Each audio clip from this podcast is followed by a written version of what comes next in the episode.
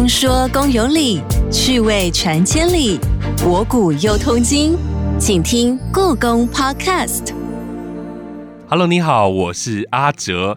在前一集王世贞特展开箱中，我们介绍了王世贞的个人背景，还有他的艺术品味，以及他在艺文领域所带来的影响。我再为大家快速的简介一下：王世贞是一位晚明文人，在二十二岁就考上进士，但在三十四岁的时候，父亲王叔被陷害之后呢，他就淡出政治圈，从事著作、游历。交友、赏鉴等等的活动，他对于造校园、书画、古籍、陶瓷、刻绣等等都有深入的涉猎，并且创建了点评制度，让他的影响力扩及全国，成为当代文化圈的领袖人物。今天我们就要继续来听王世贞的传奇故事。邀请到两位来宾，一位是故宫书画文献处的蔡成豪老师，老师你好。哎，阿德你好。那另外一位是故宫器物处黄兰英老师，黄老师你好。各位观众朋友，大家好。两位老师好。王志珍之所以能够成为当代艺文界的领袖，除了他本身是博学多闻之外，他对于许多鉴赏文物的论点都跟大众不同。那今天我们会很大一块着重在瓷器哦，所以就先请黄老师跟我们来说说王世贞在瓷器这个部分，他有什么样独到的见解呢？以瓷器上来说呢，其实他的看法是跟他对绘画的看法比较一致的。嗯，那他跟他的弟弟哦都一样，就是他们都觉得汝窑的瓷器作品哦是最好的作品。那汝窑的瓷器，我不知道各位听众朋友有没有认识哦。它其实这一类作品的特色就是作品的釉色青中带蓝，然后在器身的转折又比较稀薄的地方，我们隐隐约约的可以看到一种淡淡的粉红色的光泽，也就是说它的釉色非常的有特色。那在器表呢？它会布满一些开片，那在器底也有汝窑瓷器特有的这种芝麻形的支钉痕。王世贞跟他的弟弟王世茂一样哦，他们两个都很看重这个汝窑瓷器。例如说，王世贞他就曾经提到说，他觉得在瓷器里面，我们最应该看重的是歌窑器跟汝窑器。那王世茂，也就是王世贞的弟弟，也特别说到说，宋代的时候啊。瓷器是以汝州为第一，那第二名的呢，就是当时的京师，也就是开封、汴京自制的宋代的官窑，那是第二名。那所以说，从他们两个人讲的话当中，能够取到的最大的交集，就是他们都觉得北宋时期的汝窑瓷器是最好的作品。那这种重视宋代瓷器的这种评价，其实跟呃，王世贞他自己开宗明义的说到，说画要重视宋代，画当重宋的这种评价是很一致的。嗯哼哼，所以他其实并不重视明代的官窑所烧制出来的瓷器喽，他甚至是说明代的官窑盛行是一种错误。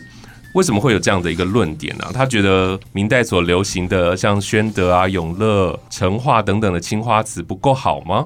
嗯，其实他也不是说就是完全反对或看不起明代的瓷器，嗯，而是他觉得就是突然之间呐，那个风气的转变哦，从重视歌谣跟汝窑的宋代瓷器，到突然之间忽然很重视呃宣德瓷器，甚至永乐跟成化的瓷器的这种现象，他觉得非常的怪异，尤其是他们的市场价格甚至增加了十倍之多，那他也特别提出说。像这样子的现象，他觉得是苏州一带的人先先开始的这个风气，然后后来安徽那边的人又特别的又倡导这样的风气，之后就形成了一种势不可挡的一种风潮。然后整个时期当中，好像在这个时候特别被看中了，就是所谓宣德的瓷器的作品。然后呃，第二个等级的可能就是所谓的呃成化啊、呃永乐啊。这样的瓷器的作品，那所以其实我们在这次的展览当中，我们就是也特别的展出两件很相似的甜白釉的高足碗。嗯，那简单的说，可以比较的地方，我觉得就是大家可以看看，就是呃永乐的瓷器跟宣德的瓷器它不同的地方在哪里。那以我自己的观察来说，我觉得大家可以先看看他们的釉色有没有不太一样的地方。呃，例如说永乐的瓷器可能带有一点点的呃偏透明，或是偏一点点灰色的那种感觉，而宣德的瓷器相对来说，它看起来釉色是更白一点点。我们可以看到，就是永乐的瓷器的胎它比较薄，那宣德的瓷器它其实比较重。那实际上就它们的重量来说，我们也可以看出它们。大概有差不多有五十克左右的的那个差异。那另外就是器型其实稍微有点不太一样。呃，永乐瓷器的重心比较低，仔细观察的话，你会发现它的口沿，就是它口部的那一圈的旁边有一圈外卷的一个呃现象。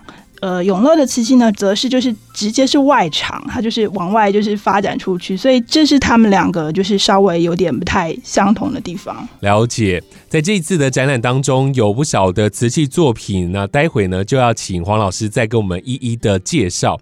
其实，在这一次的展品当中，可以一窥王世贞他的收藏品味。那我们就以画作来讲好了，因为其实看到了一些画作啊，它跟我们常看的风水画很不一样，是不是也请？请蔡老师跟我们分享这次展件当中的哪一个画作，来看看王世贞很不一样的收藏品味。我们在展场当中，就是由明代的一个很有名的苏州画家钱谷所绘的记行图册，跟钱谷跟他的弟子张富呢所画的荷画水城图。其实到了明代中晚期呢，因为社会经济的发展，所以明代兴起了一个旅游文化。很多文人官员都会出去走一走，嗯哼，那你出去走，放松自己的心情，看看风景以外，当然就跟现在一样嘛，你出去玩一定要拍个照啊，是，一定要上传一下到 IG 或脸书啊，炫耀一下等等，对，然后要抒发一些心情。那个时候的，明代官员跟文士当然也是要做同样的事情，只说他没有办法像我这么迅速。那他们做的方式就是，第一个他可能会写很多的书啊、文集啊，或者是。诗作，像游记这样子。对对，没错。那第二个呢，就是透过绘画把很多山水给画下来。嗯哼。那王世贞当然也是受到这样的影响，但他不完全是呃只有做山水的绘画而已。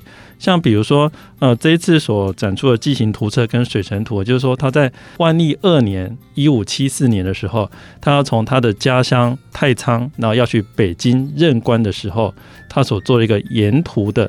一个绘画的记录就对了。那一般来讲，大部分都是画山水嘛。可是王世贞呢，他不一样，他就要求画师千古说：“你一定要跟着我一起走。”就说：“哈，我还要跟跟着你随心去画。”那画的不纯然是山水嘛？嗯，就从他出发的起点就是他家的小纸园，一路画画画画到北京去。那沿路上呢，就是画江南一带的风光以外呢，那更重要的是他画下的很多大运河、明代大运河的景况。是大运河就是一个人工设施嘛，对，它没有很漂亮的山水，可是你可以从他的画当中看到很多，譬如关于闸门啊、关于城墙啊、关于水利设施这种看起来就是很人工人为的东西，可他却把它给画了下来。是重要是第一个就是可以看到运河的相关的建设嘛，因为这些很多东西都不见了。对，第二个可以看出说，哎，他其实是很注重。务实的一面，嗯嗯，对，所以他已经退出政坛已久，但实际上他还是有不断的在回任呃官职，就对，所以他透过这样的记录去把一些他所看的东西呢给记下来，所以他的图册又叫记行图。那我们这一次呢，为了方便观众到展场的时候可以了解的话，我们还在展场里面做一个很大很大的一个路程图，还有做一个多媒体，大家就可以跟着王世贞的小船一路从他家太仓。啊，一直走走走走到北京去，来看一下沿路的风光。这样听起来，他做的图好像不是我们看起来就是打卡然后拍照的那种图，它反而像工程图，会不会？对，它其实呃有一种很强烈的一种策略或者一种想法。其实王世贞，我个人觉得他除了是文人以外，他很想做的就是他很想当一个史家。嗯，对，大家上一集应该都有听到，他一个很厉害的老仆嘛，都可以帮他搜寻很多很多的资料。王世贞之所以现代人好像比较不好研究，原因就是因为他著作实在太多了，嗯，他留下太多太多，像我们这次有展出的《兖州四部稿》啊，或是他自己编的《兖州史料》等等，他就记录下很多很多的东西。他自己有这样的一个比喻，他说绘画的影响力差不多大概五百年到八百年吧，了不起一千年。那书法可以久一点。大概一千两百年，因为书法是单纯的黑白的，可以留久一点。可是文字呢？却可以长长久久、永远的留下去。嗯，所以像这个记行图，或者他后来很多很多著作呢，基本上就是他一种记录历史、写下当时情况的一种展现，这样子。嗯，对。他其实，在当代应该是写了非常多的文字，对不对？没错。所以他在当代非常非常的红。那有很多的文人、很多的作家，甚至是他捧红的这样。嗯，没错。我们举一个现在大家一定知道的例子，大家一定听过李时珍嘛？对，去很多地方吃饭一定要强调李时珍的《本草纲目》记载了什么什么什么。是，可你现在去问谁是王世贞啊？你在讲谁？我真的不知道。可是回到那个年代的时候，正好相反，那时候是王世贞很红，但李时珍不红的一个年代。李时珍其实比王世贞还要大八岁。可是那个两个人知名度是天差地别，嗯哼，所以大家都知道李时珍，应该大家都有听过他一些编述的故事等等。他费尽心血啊，想要出版这个《本草纲目》，可是一直找不到出版社，因为他的知名度实在不是很高嘛，嗯，所以他就想到，哎，那我是不是可以请个名人来帮我作序呢？是来推荐一下，推荐一下，对，比如说什么歌手要发片，找阿哲来推荐一下，对，类似这种的。第一次就拿着书稿去给王世贞看，嗯，其实王世贞当下也没有很有兴趣了，对，因为他那时候心里想的是别的事情，嗯，可是他后来看到就，哎，这个人好像还蛮有诚意啊，他就很努力的帮他翻一翻，翻完之后发现说，哎，你这个离出版还有一点路啊，嗯，你可以回去再改一下，嗯哼，李时珍就哇，真的耶，好，那他就回去跟他的儿子跟他弟子呢重新再修改一次，哦，就你知道这一改改了多久吗？改了十年。哦，对，然后再拿去，就是王世贞快要过世了之前，就拿去给王世贞看。啊，磨磨磨，王世贞终于看了之后就说：“哇，这次改的时候真的改的非常的好。”一直都帮他答应写了一篇序，也因为有王世贞写的序，南京的出版社才愿意，而且很多家都有兴趣想要把这个刊刻出来。那这就是一种品牌的保证，跟他鉴赏品味是一样的。是，只不过那些。李时珍这个书从刊刻到真正发行又隔了十几年，对啊，他们两个都无缘看到书 啊。但是没有王世贞的话，李时珍这个出版之路可能会更加的辛苦。嗯哼哼，一般人以为这样子退回去就是软钉子嘛，结果结果李时珍他还经过了十年之后拿回去让他再写序。对，就王世贞说这个老头子还真的蛮有毅力的，对，所以他就帮他写的序，而且真的是内容他觉得很精彩，他才愿意。对，不是所有人找王。王世贞他都会帮忙写序的，是因为他的东西真的非常非常的好，他才会帮他推荐。这样听来，王世贞就是李时珍的贵人啊！没有王世贞帮他写序，那他的《本草纲目》就没有办法流传到现在哦。好，所以下次大家在看《本草纲目》的时候，记得李时珍的同时，还要记得王世贞。对，请大家去看一下《本草纲目》前面的序。好，我们现在先休息一下，进段故宫八卦单元，待会我们再继续回来节目当中。故弄玄虚，真有其事。故宫爆卦，你来猜猜。提到王世贞，他可以说是一个文艺通才，影响力也是全面性的。许多文人都将他列为学习榜样。他的画史五变主张，清楚点出了风格的时代变化。所以，对于现代的中国绘画史有着极大的影响。那么，你知道画史五变横跨了哪几个朝代呢？A. 唐朝至宋朝，B. 五代至元朝，C. 宋朝到明朝，D. 唐朝至元朝。故宫爆卦，稍后解答。好，这一集的故宫爆卦提到王世贞，他是文艺通才。那在画作的部分呢，他主张了画史五变。你知道画史五变横跨哪几个朝代吗？如果你要知道答案，就请你听到节目的最后喽。这回故宫所端出的王世贞特展真的是非常难得，在里头展件真的都是一时之选。在这一回的特展当中，分为了两档，那你可以看到很多的国宝，那有些国宝还是限时展出的哦。是不是？请黄老师先跟我们简单的来说明一下，第一档大概有哪些的国宝文物是限时展出的？王氏珍展的展期呢，其实相对是比较长的，它分成主要分成两档，呃，一个是从今年的十月五号到十二月二十五号，那中间休息了两天，十二月二十八号到明年的三月二十一号会是它的第二档。不过就像刚刚阿哲说的，其实我们有一些更为特别、展期更短的作品，他们的现展的时间是四十二天，那也都是故宫收藏的书。画作品当中最为珍贵而难得的，每次一展出也会获得各位观众的那个追捧的。是，我们可以看到至少就是会有八件这样子的现展四十二天的作品，那他们分别是自序帖。哦，其实从呃展出之后，我们就可以看到，在展柜前面围绕了非常多的观众，用眼睛还有他们的拍摄器材，就是记录下这个作品美丽的一面。被说是天下第一草书的自序帖，是是是。然后宋徽宗的诗帖，那还有很可以看出就是。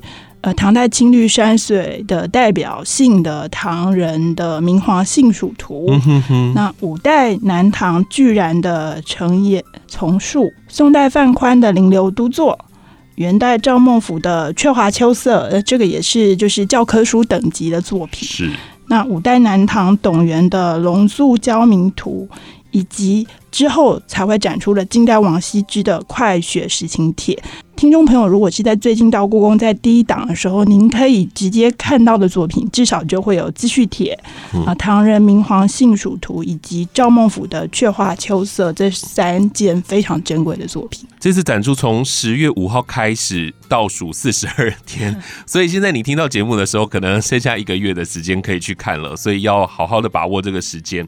刚刚黄老师前面有特别提到啊，就是王世贞他特别偏好宋代的瓷器嘛，是不是可以再继续继续给我们做延伸？他对于明代跟宋代的瓷器看法跟观点。他自己当然最推崇的是宋代瓷器，尤其是其中的呃汝窑瓷器的作品。那对于明代瓷器，他是觉得说，哎，为什么突然价格变得这么贵，贵了十倍之多？那他觉得挺奇怪的，而且他觉得就是这应该就是从。苏州人开始，然后徽州人又继续去倡导而形成的一种现象嘛。那在明代的陶瓷当中，其实他观察到当时的人最推崇的，其实就是宣德时期，就是十五世纪早期的瓷器。那呃，不不只是受到鉴赏界的喜爱，同时它的市场上的价格也变得很高。那我们刚刚不是私底下讨论过，说王世仁他究竟能不能购买得起这样子类型高价的瓷器吗？其实真的是不好说，所以他要打压一下市场价格。所以其实像以这次在展场上来讲的话，我们就展出了一件很具有代表性的呃宣德时候的一个仕女图的碗。那这件呃宣德瓷器的青花仕女图的碗，其实它是在碗的外壁哦，就是营造了一个如梦似幻的一个世界。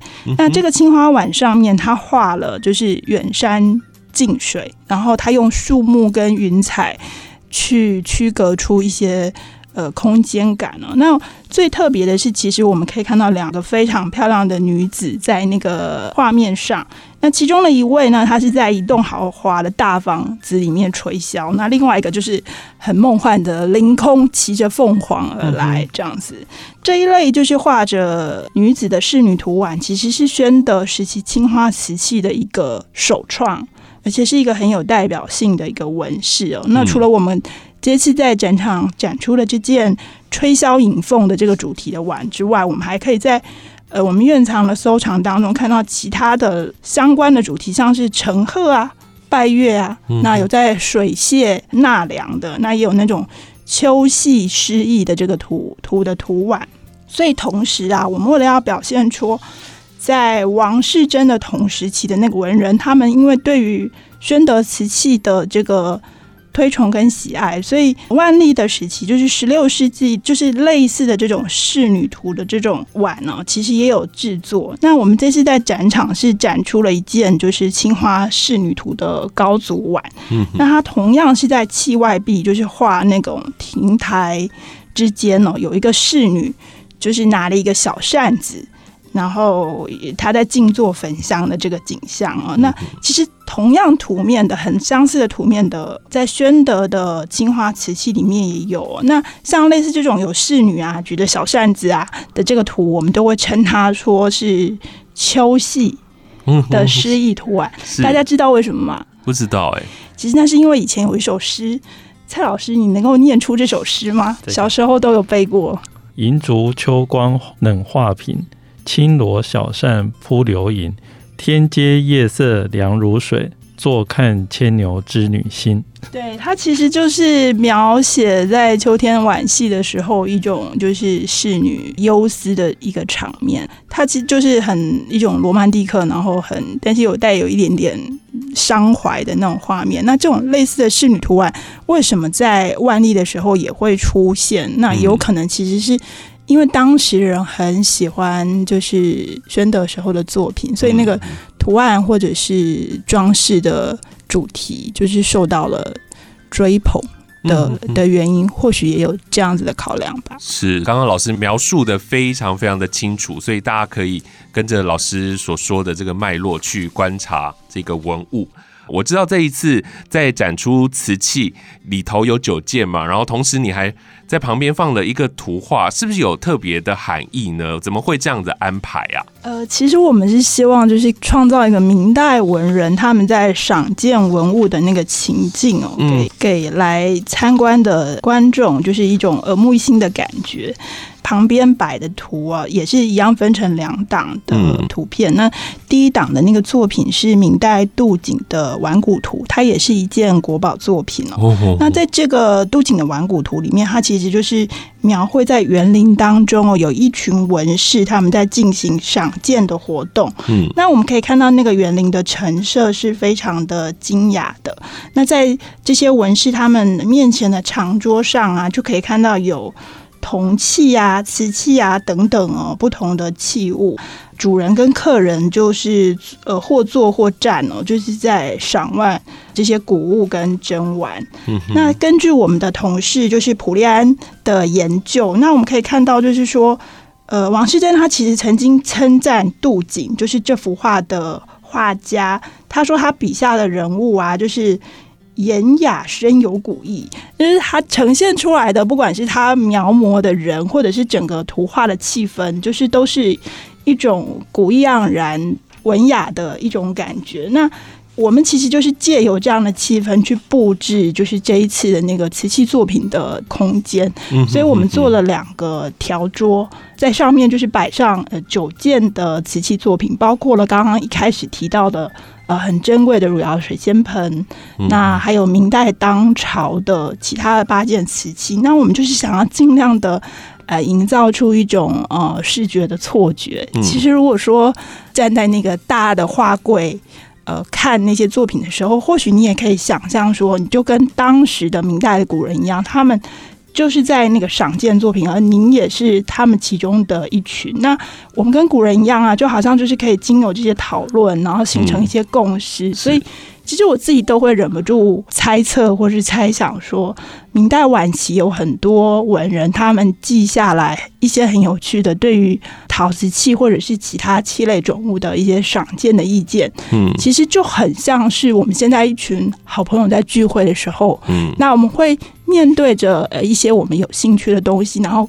和各言而至，大家就发表一下自己的看法跟意见。那这些人回去就一哄而散之后，就是会把可能今天在聚会当中我们谈到的一些有趣的观点就记下来。所以他们的记录其实有时候会有点类似，有点相近。那有可能其实就是在那个谈话当中形成了一些共识，或者是有趣的观点。嗯哼，那就会变成是。当时的一群有影响力的文人，他们共同持有的一种看法。嗯哼，所以故宫营造这样的一个展区，然后一群朋友去那边观赏，然后在旁边稀稀疏疏讨论之后回去写在脸书上，就是这样的一个感觉。是啊，阿哲，你今天跟我们讨论完之后，你写了你的 Facebook，我回去可能也写了，就是我们今天就是录制这集内容的情形。那可能一百年之后的人研究的时候，就会发现，哎，奇怪，他们两个的技术怎么那么相近？那我觉得它有点像是形成一种，或许不到平行宇宙，但是就是近。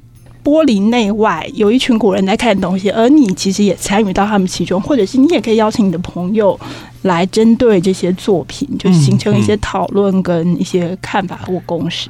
是，所以民众走进故宫去看展的时候，除了看文物、看国宝之外，也要感受策展人的用心，他们为什么会这么样的安排哦？那像这次在王世贞特展当中。其实有几件的作品，它是从王世茂，也就是他的弟弟的角度来做安排的，是不是？王世茂的品味也有很独特的地方呢？是不是也跟我们来介绍一下？嗯，我这边陶瓷的选件当中，其实选了一些，就是王世贞的弟弟王世茂他所品评过的一些相关的作品。那王世茂他其实是比王世贞小十岁的一个，也是。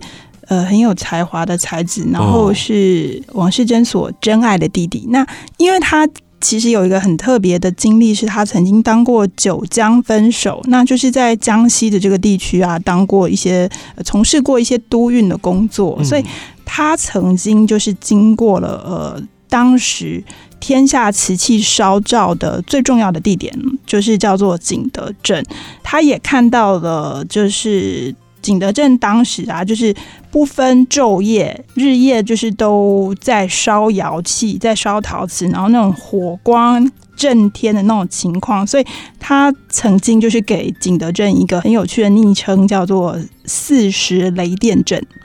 对对对，四时雷电就好像随时随地，不管就是春夏秋冬，或者是从早到晚，就是都火光震天，都在不停歇的烧造瓷器的那个感觉。是那所以他其实因为有这样子经过当地的经历，所以他比起他的哥哥王世贞，他也特别观察到一些就是。当代的明代陶瓷的一些现象，所以在这次的选的作品当中，就是我也特别选了几件他有提到的一些现象的相关的作品。例如说，他也观察到说，在明代中期的那个正德的年间呢，就是呃曾经有呃，因为当时就是那种外来的青料、钴原料已经。很难去获得了嘛？那在正德的时候，他们其实，在云南有获得一些新的本土的那种钴原料。那当时景德镇的工匠也用这种新得来的本土的青料来烧造瓷器。那烧造出来的瓷器的颜色相对来说比较淡雅一点点。那我们这次就展出了一件正德时候的青花的碗。那各位听众朋友，其实您到现场你可以去比较一下，他说的新发现是。的取得的这种云南的青料所烧造出来的青花的颜色，是不是跟我们刚刚前面提到的那个宣德的时候的那个仕女碗，嗯，还有稍晚的万历时候的那种仕女图高足碗上面的那种青的颜色，是不是都略有不同？那 有它自己的特色。那另外，当然在展场我们也展出了一件就是很。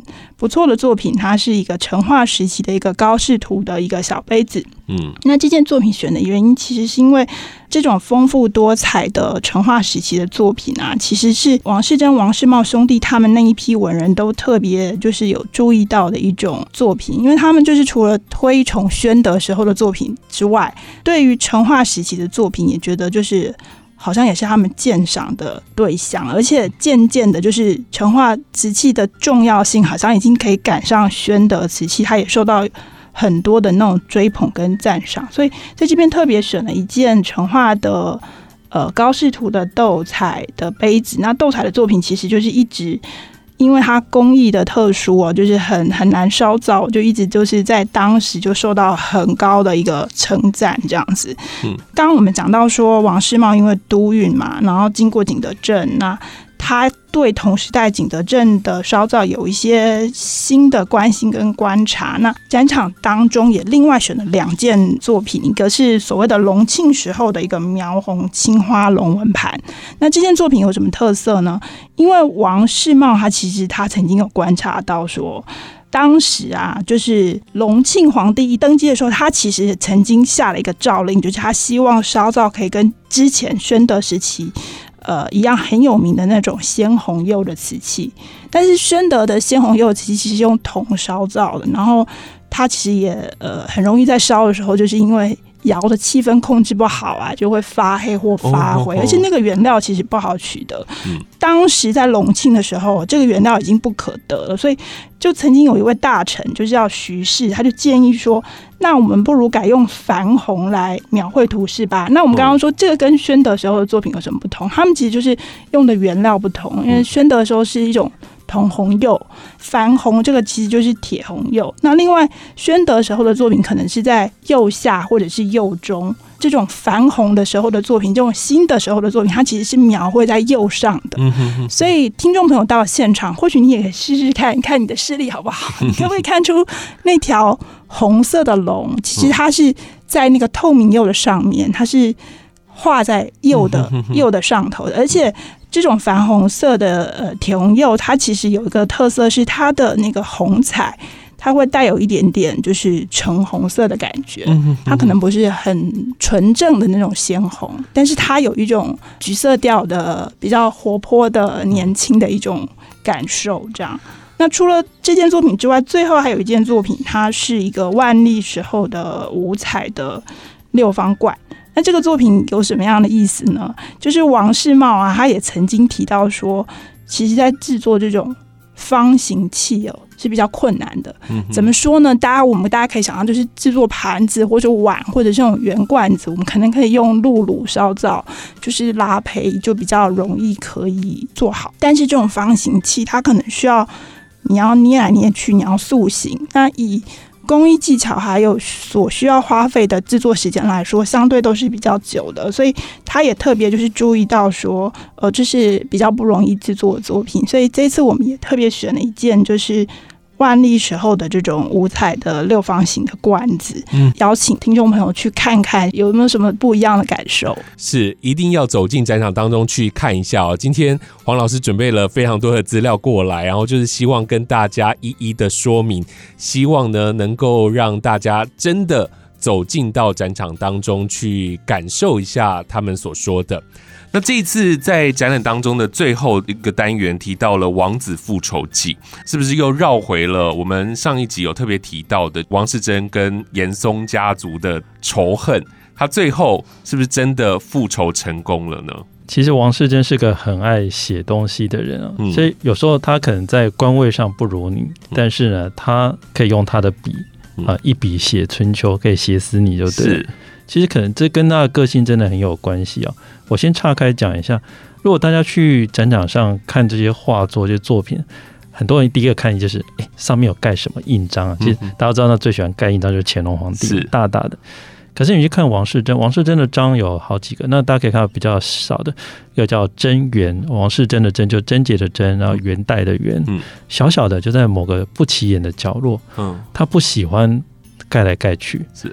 但是他收到这个作品之后，他就会在后面写了一个很长很长的跋，来诉说他看完这件作品的心情，就知道说这个人有多爱写字。这样，他喜欢写字，但不爱乱盖印章。对他其实有，我觉得他有一种某一种程度来讲，我们叫做精神洁癖吧。对他对看不过去的事情，他一定要。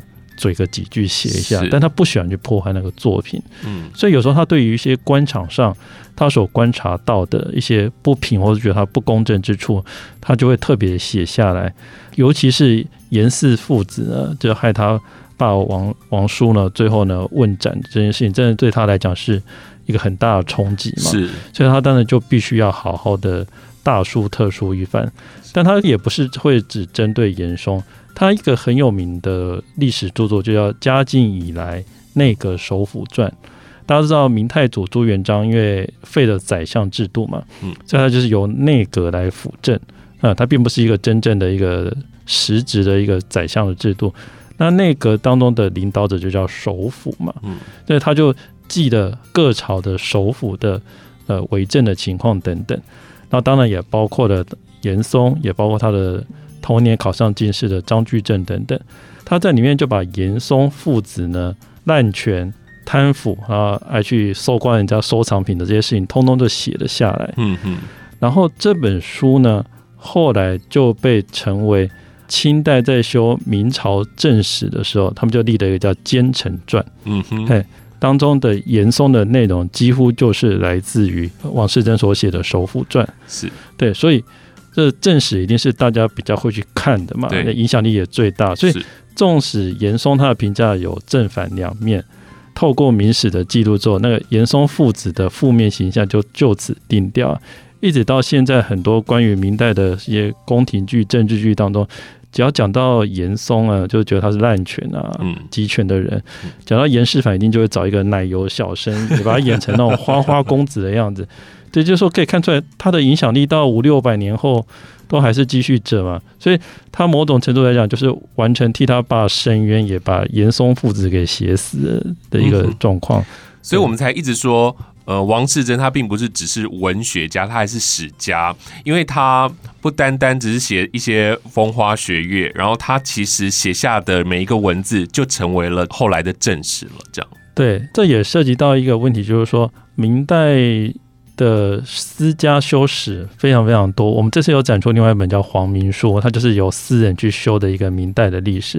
因为王世贞自己也说过，他觉得说明代的国史馆啊工作的不太好，对，所以他他自己写，然后他也鼓励其他人去写，把自己的所见所闻都写下来，他就出了非常非常多多的书，像《演州四部稿》，那他本身记性又很好，那他也去请画家画像《记行图》等等，嗯，去构成他的一个。很大很大的一个宇宙观就对了，所以他是一个很难攻克的一个高山，因为他东跟他涉及的作品跟他自己留下的著作实在很多啊。那欢迎大家可以来展场仔细的看啊，看会觉得很疲累，可是疲累完之后会有一种诶，好像顿悟出什么样的一种感觉，对。我知道这一次的内容真的非常非常的丰富。老实说，看一次很疲累，那你就分很多次去看，因为有很多的文物真的没有办法一次看完，对不对？没错，没错。在里面也制作了一个年表，王世贞的年表。对，如果你真的很好奇，说王世贞他这辈子做过什么事情的话，可以透过这个大年表。我们大年表分两个部分，下方就是介绍王世贞的生平。上方就是那个时候的大事情，对，比如张居正什么时候做了一条鞭法，甚至于王世贞的晚年，就是大概就是满洲女真，就是努尔哈赤他崛起的时候，还有比如说他的呃戚继光，他跟戚继光也是好朋友，对他们在这个年表当中有很多很多互动等等。那除了年表以外，我们还在展场做了一个很有趣的设计，就是我们做了一个抽签机。哦，我们把那个王世贞的金句全部摘出来，世贞心语，对，世贞心语，偷偷讲了，就是看完在看展览前，赶快先去抽，因为那个诗签每天是限量的。哦，就可以抽了之后，你就看一下你抽到哪一句，嗯，也许你就可以去，可能在展场里面找不到，但也许你可以找到对应那一件。呃，诗签上的诗句的作品，哦，这样让你看展览的时候会更有发现。是啊，限量的哦。哇，有一个互动的活动这样子。好，今天真的是非常谢谢两位老师带来的分享哦。你听完会不会心痒痒的，很想要赶快去故宫看这一次的王世贞特展？因为王世贞的品味出众，所以到现在他所评鉴过的文物都一个一个成为了国宝。这些文物的国宝之路，王世贞可以说是扮演一个很重要的角色。在这次故宫十月大展，首度用王世贞这位文化全人来企划特展，呈现了明代建藏与收藏发展史的一个面貌。非常谢谢今天两位老师带给我们这么精彩的内容，谢谢，谢谢，谢谢。故宫爆卦，你猜到了没？